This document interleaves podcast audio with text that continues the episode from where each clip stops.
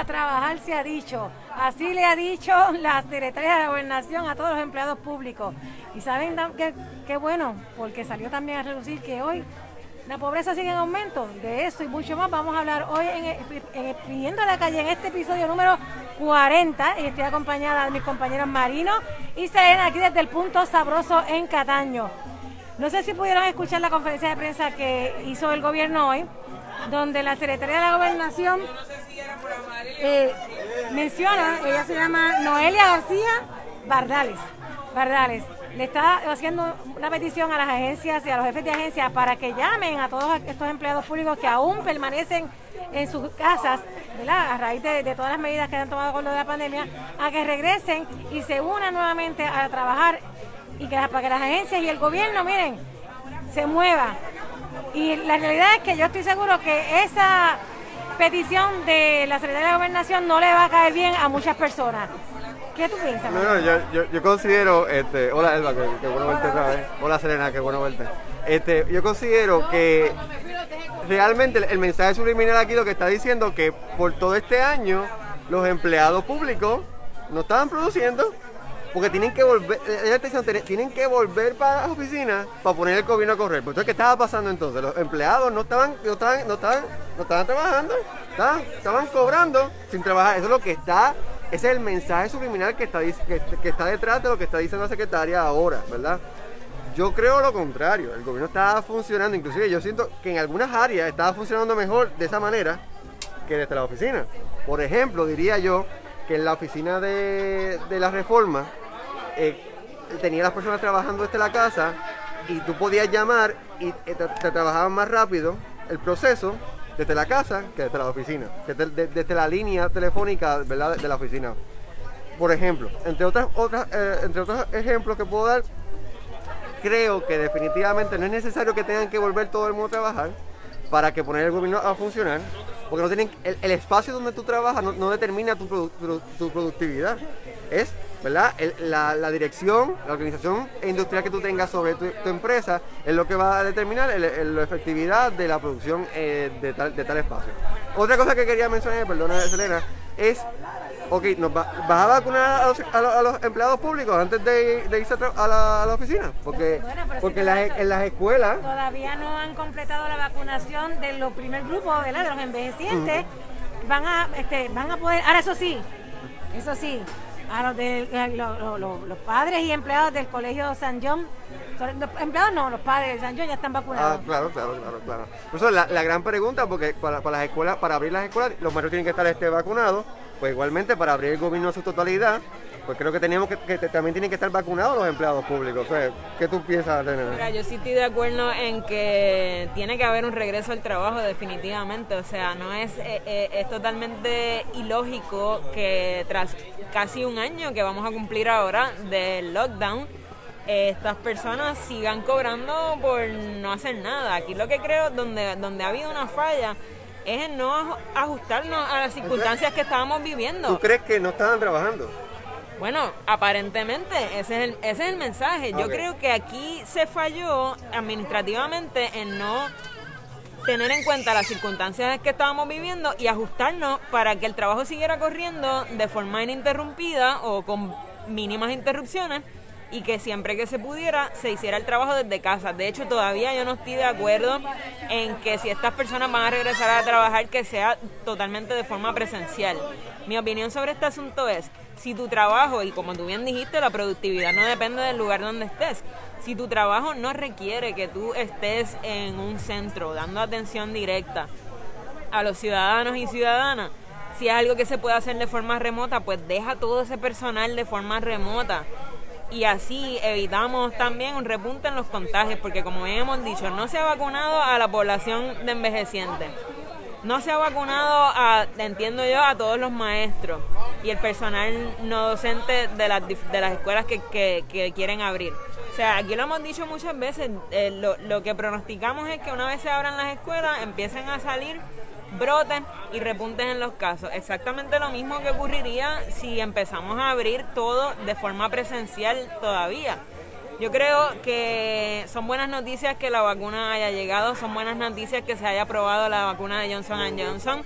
eh, que estemos haciendo adelantos en ese aspecto, pero como la logística de vacunación ha sido tan atropellada, tenemos personas colándose en la fila. Todavía ni siquiera se ha cumplido con el, con el primer grupo que se dijo que se quería dar prioridad, los mayores de 65 años, incluso con la orden ejecutiva de que solamente en este mes se vacunara esa población, no se ha cumplido con las expectativas y las proyecciones, así que es bueno que la vacuna haya llegado, es bueno que se esté dando un cierto sentido de que vamos a ser en ruta a la normalidad, pero hay que vacunar más gente todavía antes de pensar en vamos a abrir todo, vamos a regresar a la normalidad. Yo quería ver... Perdóname, Marino. Yo pienso una cosa, yo digo, también este, no podemos pensar que es que el gobierno ha estado totalmente paralizado, porque esa no es la realidad. Yo conozco muchas personas que son empleados gubernamentales y que han estado trabajando durante todo el tiempo de la pandemia. Muchos de ellos desde sus casas remotamente y otros están teniendo que ir sí a, las áreas de oficina. Yo eh, pero también tenemos que, tener claro que ¿por qué no se, se hizo una apertura antes de, hacer un llamado más grande a los empleados públicos a, ir a sus áreas de trabajo más allá de, ¿verdad? de la situación de la vacuna? Y es que tenemos que reconocer que se utilizó como un factor político este, eh, para el proceso eleccionario. Y se utilizó esto de que los empleados públicos estuvieran cobrando, muchos de ellos eh, de sus casas, sin una supervisión de que te garantizara, de una garantía de que en efecto tú estabas haciendo una labor. Y lo vemos en el caso de las escuelas públicas. Las escuelas públicas se supone que ahora en el, mes de marzo, desde hoy, se haga la reapertura de la escuela pública.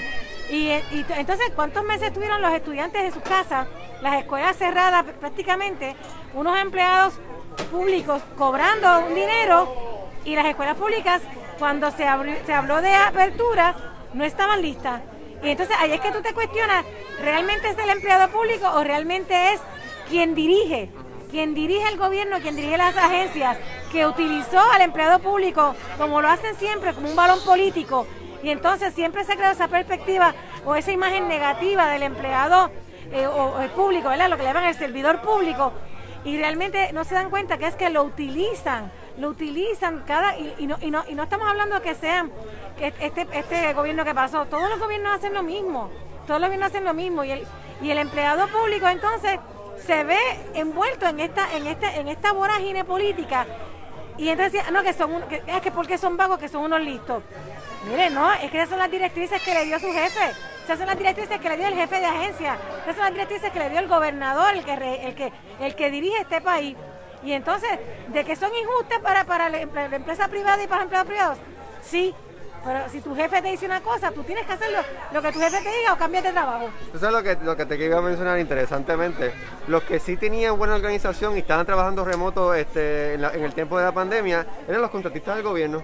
Las agencias y, compañías privadas que, dan, que rinden servicio al gobierno y que cobran de los fondos federales y estatales, pues sí tenían una organización bien hecha para, trabajar remoto.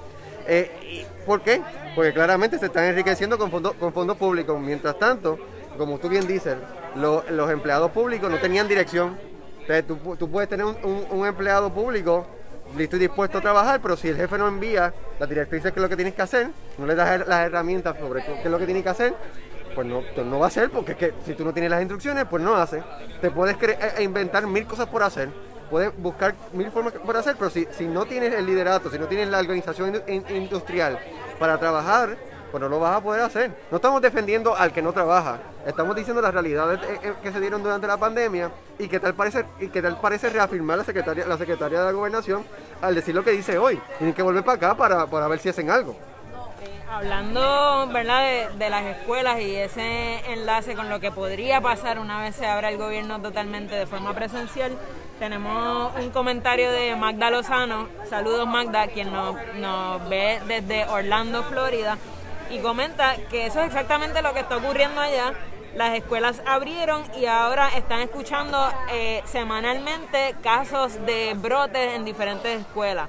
Nos comenta Magda que hoy en su trabajo eh, tuvo una empleada que tuvo que faltar porque se le notificó que su niña había sido expuesta a dos estudiantes más que dieron positivo a COVID en la escuela esto es algo que inevitablemente va a ocurrir en cualquier situación donde tú tengas gente sin, sin vacuna, eh, aglomerada en sitios de forma presencial. Uno puede tomar muchas precauciones y tener muchos protocolos, pero dos cosas.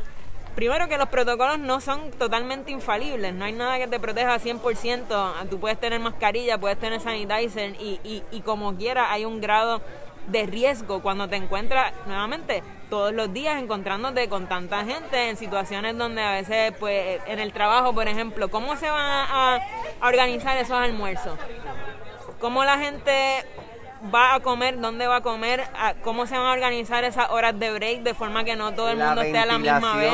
La, ventilación, En, las oficinas de gobierno. Ciertamente, o sea, yo creo que esto hay que cogerlo con mucho cuidado, tiene que ser bien planificado, pero dejándonos llevar por lo que ha hecho el gobierno hasta ahora, todo ha sido bien atropellado, bien improvisado. Me temo que ambas cosas, tanto la reapertura apresurada de las escuelas, como el que se quiera implementar que todos los empleados vuelvan al, trabajo de forma presencial sin tener realmente un plan de cómo hacerlo escalonadamente y logísticamente, de una forma logísticamente responsable, lo que va a terminar es en un repunte en los casos. La realidad es que hay que ver, hay que ver porque lo que ha pasado realmente a través de los pasados meses, digo, ya lo que estamos ya prácticamente a dos, a dos meses de esta nueva administración, me parece que... Vamos con años de, Por eso, pero a lo que me refiero es que tú pides que haya una apertura del gobierno, pero no presentas un plan, que es lo que bien establece Selena, de cómo lo vas a hacer. Es lo mismo que pasa con las escuelas. Y a eso le sumamos el prácticamente en los 10 meses antes desde la pandemia, desde que se decretó eh, el, la primer, el primer lockdown, que, que no se ha establecido cómo hacer las cosas. Y yo quiero hacerle justicia a los empleados de gobierno, ¿verdad? Porque yo conozco... Le hacemos justicia, definitivamente. Sí, no, pero yo quiero hacer justicia porque a mí me, me, incomoda muchísimo esa percepción que siempre se está dando de que el empleador no trabaja. Y es como tú dices, Marino, ¿cómo es posible de que entonces quienes únicos estaban trabajando eran los contratistas? ¿Por qué? Porque siempre se ha, acostumbrado a que, el, a, a que se contraten gente para hacer favores políticos cuando hay gente capacitada dentro del gobierno que lo puede hacer, o simplemente dicen, ah, que no hay nadie que sepa, pero ¿sabe por qué fue? Porque nunca se ocuparon de adiestrarlo ni capacitarlo, porque prefieren gastar un montón de dinero en, en, en, contratos que capacitar y adiestrar ese personal. Y entonces siempre una de las promesas de campaña del, del, nuevo gobernador fue esa, que iban a dejar de contratar a personas. ¿Y, qué ha pasado? No, no, deja contesta la pregunta. ¿Qué ha pasado? Es que hay que darle chance, bendito. Acabamos de empezar hace, hace, hace, dos, hace, dos, meses. Dentro de, de, tres meses más le volvemos a preguntar a Marino qué ha pasado. La realidad es que siguen los contratos, sigue lo mismo. No hay, no hay, no hay gran diferencia hasta el momento, ¿verdad? ¿verdad? Hasta el momento no ha habido mucha diferencia entre la forma de proceder del gobierno a como se procedía en gobiernos anteriores. Así que es lamentable. Hemos especulado aquí también si la realidad del caso es que esta prisa por reabrir lo que representaba era la búsqueda de esa oportunidad de declarar un estado de emergencia, de decir, ahora tenemos que poner las escuelas al día en, un mes vamos a contratar gente y entonces aprobando esa situación de, de emergencia, pues podemos adelantar contratos, podemos aprobarlo quizás saltándonos ciertas medidas. Eso lo, lo, hablamos aquí y, esa es la especulación de mucha gente. Y él también habló de eso. El gobernador Felice habló de que había que tener regulaciones sobre los estados de emergencia y lo primero que hace es estado de emergencia, placa, placa, estado de emergencia. Y en los estados de emergencia todo el mundo sabe lo que pasa con los estados de emergencia en Puerto Rico, que contratamos a compañías por encima de todos los procesos y, compañías que no tienen el expertise. Y que compañías que lo que cumple solamente es, con haber financiado la campaña del, candidato. Bueno, pues, dijiste unas cosas, papito, y ahora estás haciendo mal. Después no digas por qué te votamos en contra.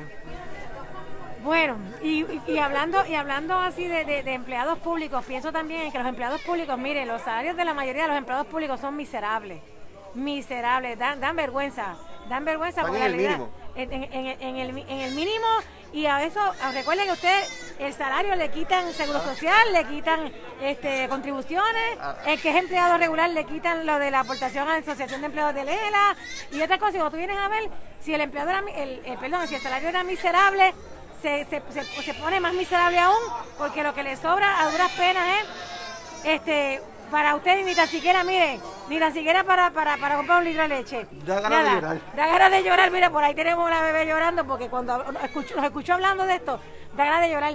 ¿Y sabes qué? Precisamente, ¿por qué traigo el tema de los, de los salarios miserables? Porque hoy salió una información en los medios de comunicación de que aumentó en un 4.7% el nivel de pobreza de los niños en Puerto Rico. Para el año 2016, 2016, 2010, perdón, 2018, 2019, el nivel de pobreza estaba en como un 58% de los niños de 0 a 8 años. Y en el 2020, según un estudio que fue este, comisionado por la Administración para el Cuidado y Desarrollo Integral de la Niñez, una de las administraciones del Departamento de la Familia, o sea que estamos hablando que el mismo gobierno reconoce en ese, en ese estudio que hubo un aumento y ahora mismo la pobreza está en un 62.7%, o sea, un 4.7% más, más. O sea, que estamos hablando de que los niños de este país están pobres, están, están pasando necesidades. Y entonces los empleados públicos con salarios miserables, pues entonces lo que tenemos son familias que no tienen cómo, cómo, cómo salir de la pobreza. Porque si los niños son pobres, porque su mamá y su papá son pobres también, no pueden, no, pueden proveerle para que los niños tengan la cubiertas las necesidades básicas. entonces escuchamos gente por ahí hablar de ley 22 que no se la lleven porque si se la llevan esto se convierte en un gueto. Y yo me pregunto, antes de la ley 22, ¿Puerto Rico era un gueto? No, ya, ya.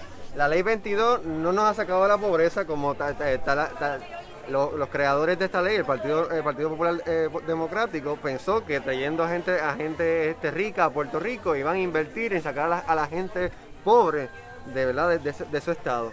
Pues no, no ha funcionado y, ya, ya, van ocho años de tal, de tal legislación. Este, igualmente los PNP piensan que con los fondos federales que están llegando, pues también vamos a sacar a la gente de la pobreza y tampoco, porque los fondos están yendo en contratar a los amigos que financiaron la campaña. Y caemos en el mismo ciclo. Los ricos que están llegando son los ricos que financiaron también porque se creara la ley. Entonces seguimos creando un sistema vinculado al coloniaje, que sigue beneficiando a los altos capitales, a la, gente rica, y, lo que yo dije en el, en el, programa anterior, esto se trata de hacer a los ricos más ricos y a los pobres más pobres. Y la clase media que coja para, Estados Unidos. Ese, es el gran plan de Puerto Rico, que es el peor plan que podemos hacer si continuamos en la Ingelela. Ciertamente eh, los niveles de pobreza infantil son un reflejo de la pobreza en general en el país, porque afortunadamente, ¿verdad? Entre comillas, a diferencia de muchos otros países, nosotros no tenemos una gran población de, niños y niñas que estén solos vagando en la calle, por ejemplo. Aquí eso es un reflejo de los hogares de estos niños y niñas. Y como bien dijo Elba, estos niños son pobres porque sus padres, sus familias son pobres.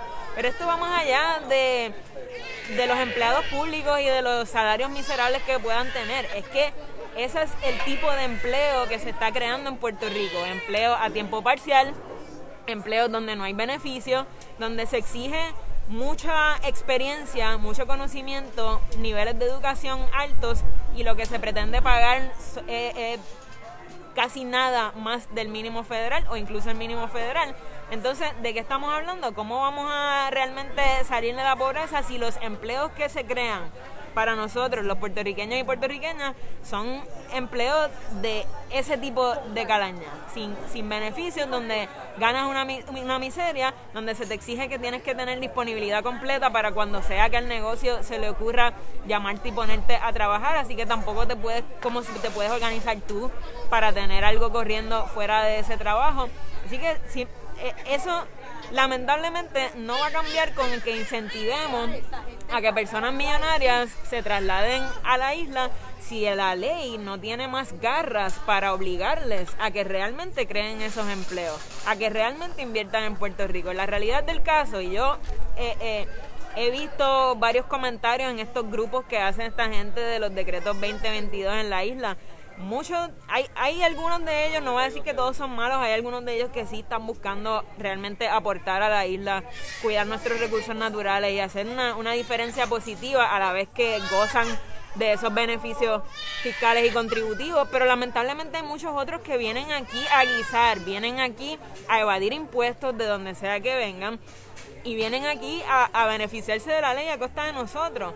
Los otros días, para poner un ejemplo, vi una de estas personas que estaba planteando el hecho de que donde está ahora mismo en Nueva York, él le paga a sus empleados 80, 90 mil dólares al año y que estaba y que puso un anuncio para el mismo tipo de trabajo con las mismas tareas acá en Puerto Rico y le bajó el salario a 30 mil dólares y estaba sorprendido positivamente de cómo aquí la gente se muere y se pelea por ese trabajo, que es lo mismo que por lo que él allá paga más del doble. Y estaba positivamente sorprendido por eso y bien pompeado de que podía venir acá a evadir las altas contribuciones que estaba pagando allá y encima de eso hacer más profit, hacer más dinero porque puede pagarle la mitad de los salarios o menos de la mitad a las personas aquí en Puerto Rico. Así que si ese es el tipo de persona que estamos atrayendo, pues realmente dudo que esa ley sirva en algo para incentivar nuestra economía y para ayudar a alguien a salir de la pobreza. No, eh, el, detalle también estamos hablando de que llevamos aquí, pues, desde, que, desde, que vino la, gran junta, hablando de que hay que desarrollar Puerto Rico. Y lo que hemos visto es el declive de Puerto Rico, tras el declive de Puerto Rico, tras el declive de Puerto Rico. O sea, que el desarrollo económico todavía lo estamos esperando y no, ha llegado. La lógica de, de seguir trayendo a gente de dinero no, no funciona, tenemos más que evidencia este, por año. La, lógica aquí se trata de, financiar, darle los espacios a personas ¿verdad? De, bajos recursos a poderse desarrollar, eh, desarrollarse, de poder explotar sus talentos, de poder este, llevar lo que tienen a, sacar, a monetarizarlo. Ese es el desarrollo real de, una sociedad. Crearlo local, crearlo lo puertorriqueño, no traer más Walgreens, no traer más Walmart. Eso, no, eso no es el desarrollo de Puerto Rico, porque ahí lo que estamos creando es más empleos que no pagan bien.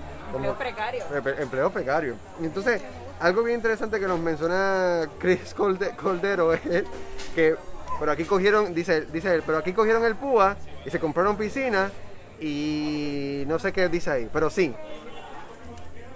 Que cogieran ese dinero y se compraran una piscina no significa que hayan hecho una mala inversión y que eh, al, comprar esa piscina no, eh, eso es lo que los imposibilita de salir de la pobreza. 1.200 pesos no saca nadie de la pobreza. Los 300 mensuales no saca nadie de la pobreza. los 600 tampoco saca nadie de la pobreza. Porque la, la, pobreza no es meramente la adquisición de dinero. La pobreza es meramente un, es un estado. Perdón, la pobreza no es la escasez de adquisición de dinero. Esa, no es la pobreza, ahora me, me, corrijo.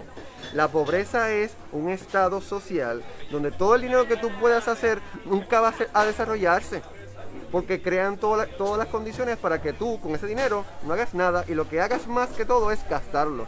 So que el estado de pobreza es un estado más allá que la escasez de dinero. Es una cuestión social, una cuestión de mentalidad, es una cuestión de, económica y es una cuestión eh, hasta inclusive religiosa. Pero vamos a dejarlo, vamos a dejarlo en que se crean todas las condiciones y existen en Puerto Rico todas las condiciones para mantener a las personas en estado de pobreza y para que siga cayendo, para que siga creciendo. Porque no se educa a las personas para reinvertir, no se, no se educa a las personas para el desarrollo económico, lo que se educa a las personas aquí es para seguir gastando. Y por eso es que compran las piscinas, porque aquí, aquí por año esa generación, y nosotros mismos, yo, yo, soy, yo soy trabajador, yo no gano el mínimo, gracias a Dios, pero yo me siento tentado todo el tiempo a gastar porque eso está en nuestro, ADN. Es una tentación, ¿verdad? Que es una tentación este, gastar. Y se supone que no, la, dinámica de tu poder salir de tu estado eh, económico es el poder eh, eh, desarrollar tu dinero y reinvertirlo. Eso, eso no me lo enseñaron, yo nunca cogí esa clase. Y, y, yo lo he aprendido es, ¿verdad? Estudiando aparte yo y la cuestión, en la universidad, más allá. Pero en, el, en la escuela, hasta 12, yo nunca cogí ningún, ningún tipo de desarrollo económico ni nada de eso. de... Ciertamente, pero a mí me parece que ya el argumento de las piscinas está como que trillado, porque vamos a pensar, eh, ¿cuándo se dio ese boom en las piscinas? Cuando estábamos en full lockdown, en pleno verano no podías salir, no podías hacer nada, te tenían las playas cerradas. No es como si realmente si tuvieras el capital para abrir y montar un negocio, las cosas no estaban corriendo, las oficinas, las agencias, nada estaba corriendo. Entonces estás encerrado en, tu casa con los nenes, con las nenas, eh, eh, con tu familia, no, puede, no hay nada que hacer. Te prohíben ir a la playa, te prohíben ir a lugares públicos, pues mira, vamos a hacer una piscina por lo menos para divertirnos y, y, aplacar un poco el calor. Así que a mí eso me... La, claro, crisis la crisis que te provoca estar encerrada entre cuatro paredes sin tener ningún ninguna opción para divertirte, para recrearte. Entonces, a mí me parece que eso ya realmente está bien trillado. Si tú me dices que todavía eh, hay un boom de, piscinas o de cosas que uno podría considerar innecesarias, podemos quizás tener otro debate del tema. Pero cuando eso ocurrió, habían unas condiciones bien específicas que realmente se cae de la mata que la gente con los chavitos que recibió va a querer, va o, a ponerse al día con las tarjetas o, o a, si no tienen ese problema y pueden comprar algo, pues comprarlo o invertirlo en algo que les sirviera de recreación y de, algo para liberar la mente. O, que, nos diga cuál fue su, estrategia, de, ¿qué, tú hiciste con ese dinero, porque yo creo que todos en algún momento recibimos algún tipo de asistencia del gobierno que te hizo salir de tu, de tu, de tu estado económico y te llevó al próximo estado. Cuéntanos, dilo. Quería comentar que precisamente hoy en conferencia de prensa el designado secretario se llama de Desarrollo Económico y Comercio, Manuel Sidre, habló sobre, que eh, él se le criticó recientemente porque hizo unas expresiones en torno al hecho de que no se consiguen empleados y los tildó más bien como, como tildando un poco de, puertorriqueño vago. Y se le criticó en el hecho de que era que las condiciones de empleo no, no, no, no estimulaban a, puertorriqueños a aceptar los, los empleos que se le estaban ofreciendo por la paga. Este, y entonces hoy él, él habla de la posibilidad y, incluso invita a, los jefes de agencias que tienen que, que tienen que, que tienen que ver con, con, el tema de las ayudas este, económicas para que entonces se puedan crear una, un sistema donde la persona pueda recibir beneficios este, de asistencia económica y a la misma vez pueda trabajar para que entonces pueda de una forma gradual salir del sistema de dependencia y de, y de la pobreza. Por otro lado también él habla y defiende la ley 22. Sin embargo, este, él dice que, realmente es algo injusto, de que es discriminatorio por los Estados Unidos, porque en otros estados existen otro tipo de, de mecanismos similares a los de la ley 22 y que se está discriminando en Puerto Rico. Y cuando se pregunta, se presenta que esta ley, y esos son datos del mismo Departamento de Desarrollo Económico, lo que ha creado desde, desde su implementación son 4.000 empleos. 4.000 empleos según datos de ellos mismos. O sea que ahí tú te das cuenta que la, ley realmente ha sido un fiasco. La ley realmente ha servido para la evasión contributiva de todas estas personas que han llegado al país. Incluso no explica ni, ni, ni especifica qué tipo de empleos fueron los que se crearon. Porque tengo entendido, y me corrigen, y aquellos que sepan más que yo de este tema también nos pueden corregir a través de las redes, que, incluso una persona que viene a residir a Puerto Rico, que lo que le piden es que solamente resida 180 y pico de días al año. Tampoco es que sea residente permanente, sino que es un término de tiempo que tú cumplas con vivir en Puerto Rico para que cualifiques. Entonces, esta persona, una vez este llega al país, se beneficia de, los beneficios contributivos, valga la redundancia, de la ley 22, eh, si contrata una persona para que le sirva de de ama de llave, por decirlo así, de su residencia, eso le cuenta como un empleo creado.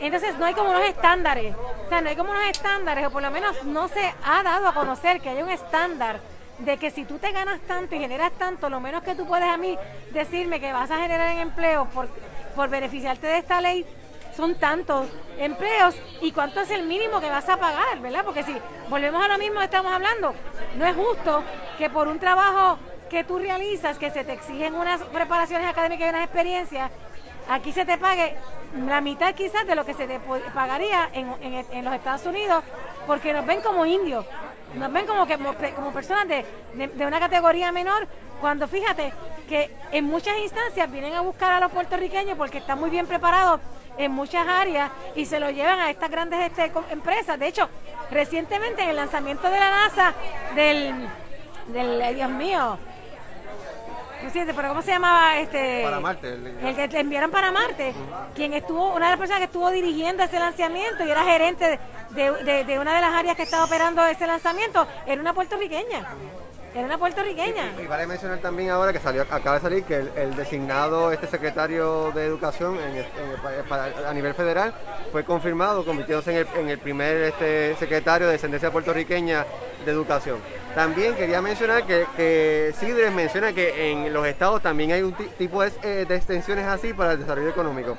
Son las zonas de oportunidad. En los estados hay, los republicanos crearon eh, eh, ciertos este, espacios de oportunidad a nivel federal, igualmente los estados también lo tienen. Pero a diferencia de Puerto Rico, Sidre, esta gente invierte en pequeños negocios y, medianos negocios. no invierten en millonarios que vengan aquí a ni que crear negocios. Esa es la pequeña diferencia, mm, Manuel. So.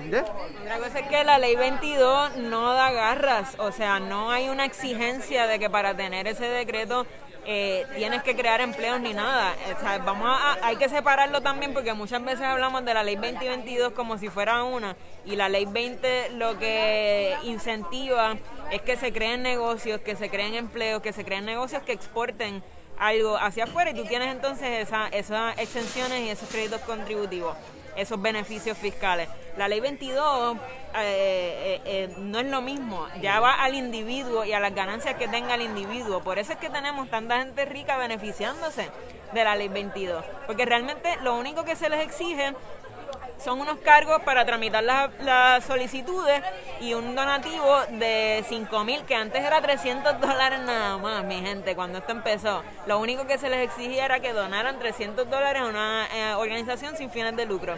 Luego se enmendó la ley y se subió a 5 mil. Pero 5 mil dólares al año eh, de donativo a una organización sin fines de lucro para esta gente muchas veces no representa nada. Y Ni, y eso es tributable, así que realmente es nada. Si estamos hablando de una persona como por ejemplo Brock Pierce que tiene está valorado en 200 millones de dólares y otras personas también como los Crypto Boys que tienen cientos de millones de dólares y han venido acá literalmente a eso, a evadir impuestos, cuando, donde lo único que se le exige es un donativo de 5 mil al año, un fee de creo que son 300 dólares para tramitar la, la solicitud. Eso no es nada, no se les exige que inviertan en lo local, no se les exige que creen empleos, no se les exige que monten empresas, no se les exige nada. Y como bien dijo Elba, el único requisito de residencia es estar aquí por 180 días y se han inventado mil formas de circunvalar eso, como por ejemplo haces una escala en tu vuelo, haces una escala en Puerto Rico, aunque no te bajaste del avión, pisaste Puerto Rico, ya eso cuenta como un día. Y eso yo lo veo todo el tiempo en ese tipo de grupos, la gente preguntando cómo pueden hacer para, para básicamente salirse con el beneficio sin tener que ser residentes bona fide de aquí de Puerto Rico. Interesantemente, en aviones privados desde Miami para Puerto Rico se llega mucho más rápido que en aviones este, eh, públicos, este, eh, que en aviones, que en empresas, de, empresas privadas de aviación. Y el designado secretario de eh, federal es Miguel Cardona, el primer secretario de Educación de descendencia puertorriqueña, fue nominado, fue confirmado hoy por el Senado Federal. Bueno, pues por lo menos Joe Biden tiene un secretario de Educación ya confirmado. Aquí todavía estamos, mira, esperando. Este, y quería quería mencionarles también que otra propuesta que, que, presentó Manuel Sidre, que le dice que va a presentarle este, a su vez al gobernador, es el desarrollo de los cascos urbanos de los municipios. este, me parece que es un concepto que si se logra, él dice que se va, este, va a dejar llevar por el modelo que utilizó Colombia en Bogotá, y ojalá, ojalá eso se dé, porque la realidad es que antes la economía en Puerto Rico, esos cascos urbanos, se movía muy bien y eso sobre todo al empresario local le ayudaba muchísimo. Pero este, este yo pienso que, que, que si se lo, que le deseo éxito en esa gestión y ojalá y se logre para el beneficio de la industria local, del empresario local y para el beneficio también de, la economía. ¿Qué vas a decir, Selena? Yo también, ¿verdad? Deseo que, que salga bien y que se logre y esto demuestra que podemos mirar a otros sitios que no necesariamente sean Estados Unidos como búsqueda de modelos efectivos de hacer las cosas. Me, me, alegra mucho de que estén mirando entonces a Colombia, sea lo que sea, pero es que aquí también tenemos una mentalidad de que nosotros siempre tenemos que mirar a lo que sea que está haciendo Estados Unidos y tratar de imitarlo a, toda costa, aunque a veces aquí ese modelo quizá por nuestras particularidades no encaje bien. Así que demostrado, o espero que se pueda demostrar eso, no tenemos que mirar siempre hacia arriba, hay otros lugares del mundo, incluyendo repúblicas latinoamericanas, que están haciendo cosas que están bien y que podemos imitar. Y eso no es, eh, ¿verdad?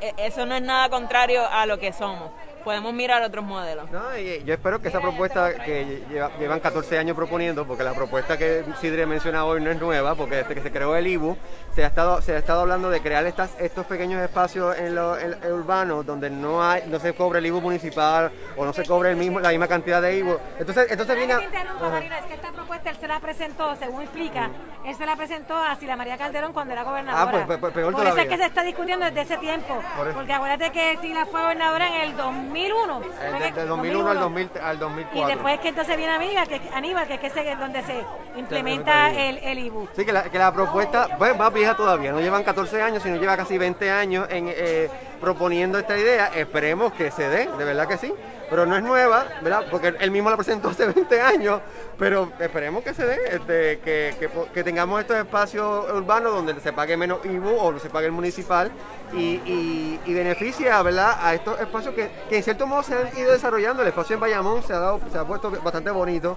el espacio en Guaynabo también, el espacio en Carolina, si no me equivoco, es bastante bonito también, si yo creo si lo vi. Es- eh, ustedes, o sea, el- el- los municipios han invertido Ponce está haciendo estos días, vi- estos días vi visuales de Ponce donde están sacando a este, los negocios, este, reavivando y sacando Sí, mesas, estaba mesas, bien- eh, sí, estaba afectado. bastante, bastante apagadito y sacando mesitas al exterior y dándole vida también a, a la ciudad, tú sabes que, que me parece que es, que, que es una buena idea.